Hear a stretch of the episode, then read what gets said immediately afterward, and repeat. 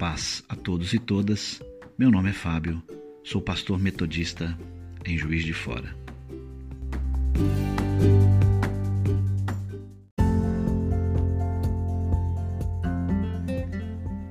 A reflexão de hoje relembra o Pentecostes.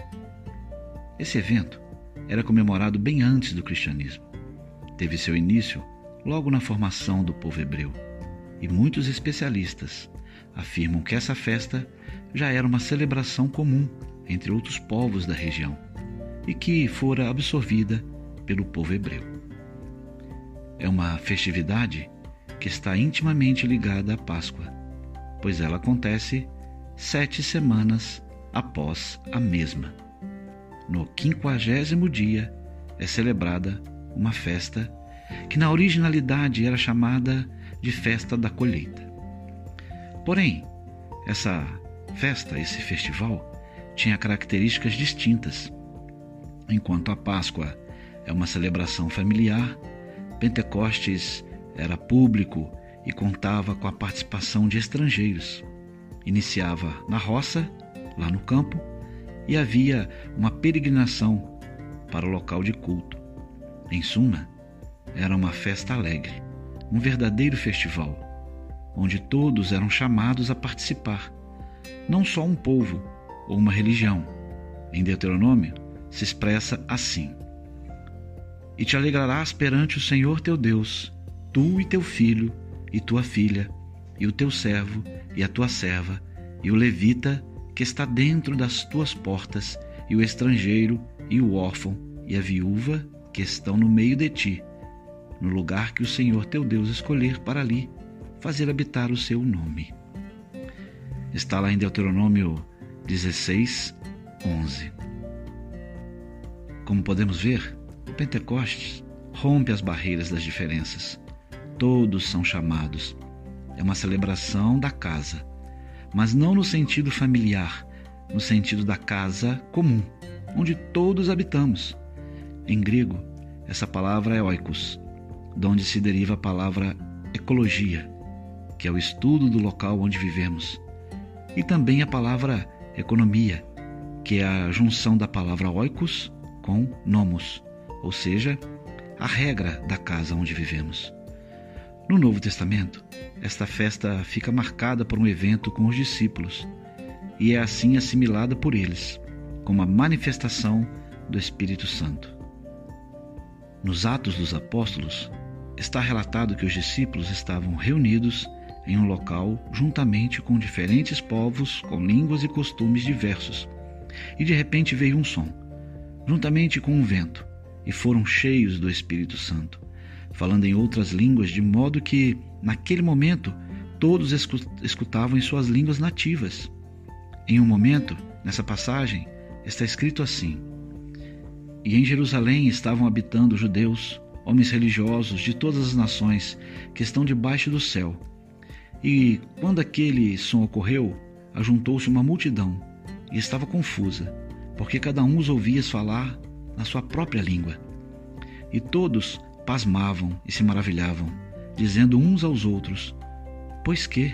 Não são galileus esses homens que estão falando? Como, pois, os ouvimos cada um na nossa própria língua em que somos nascidos? Pardos e medos, elamitas e os que habitam na Mesopotâmia, Judéia, Capadócia, Ponto e Ásia, na Frígia e na Panfilha, Egito e partes da Líbia, junto a Cirene, e forasteiros romanos, tanto judeus como prosélitos, cretenses e árabes. Todos nós temos ouvido em nossas próprias línguas falar das grandezas de Deus, e todos se maravilhavam e estavam suspensos, dizendo uns para os outros: Que quer dizer isso? Esse texto está em Atos, no capítulo 2, do verso 5 ao 12. Essa passagem, além da descida do Espírito, é tida como o episódio das línguas estranhas. Porém, eu não consigo ver essa ênfase no texto. O que se mostra como espanto e o que mais marca nessa narrativa é o entendimento, e não as línguas estranhas. Lembre-se, havia naquele local uma diferença tão grande que é difícil até de imaginarmos, pois nós já temos dificuldade de conviver com nossos próprios vizinhos. Imagine essa miscelânea nesse caldo cultural que havia lá. Estranho por estranho, as línguas ali já eram estranhas.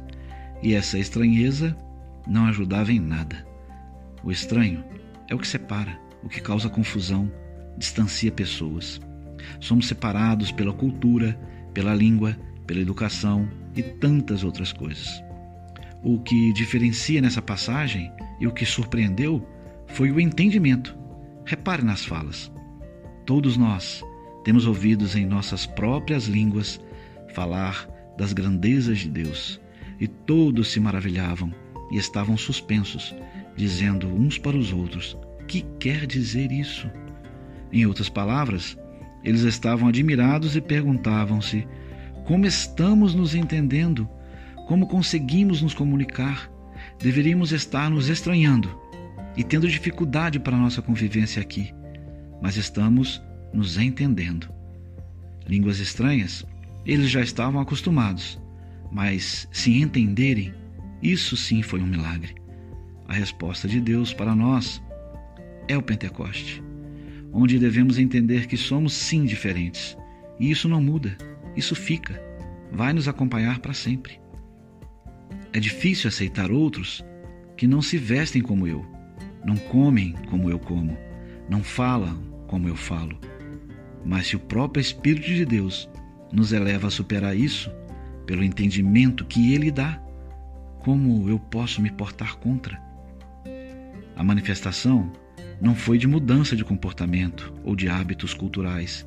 Ninguém ali foi transformado em judeu, ou suas roupas mudaram, seu corte de cabelo, suas indumentárias, seu paladar ou qualquer outra forma exterior que pudesse ser aceito pela outra cultura. O que aconteceu foi muito maior. Foi que se entenderam.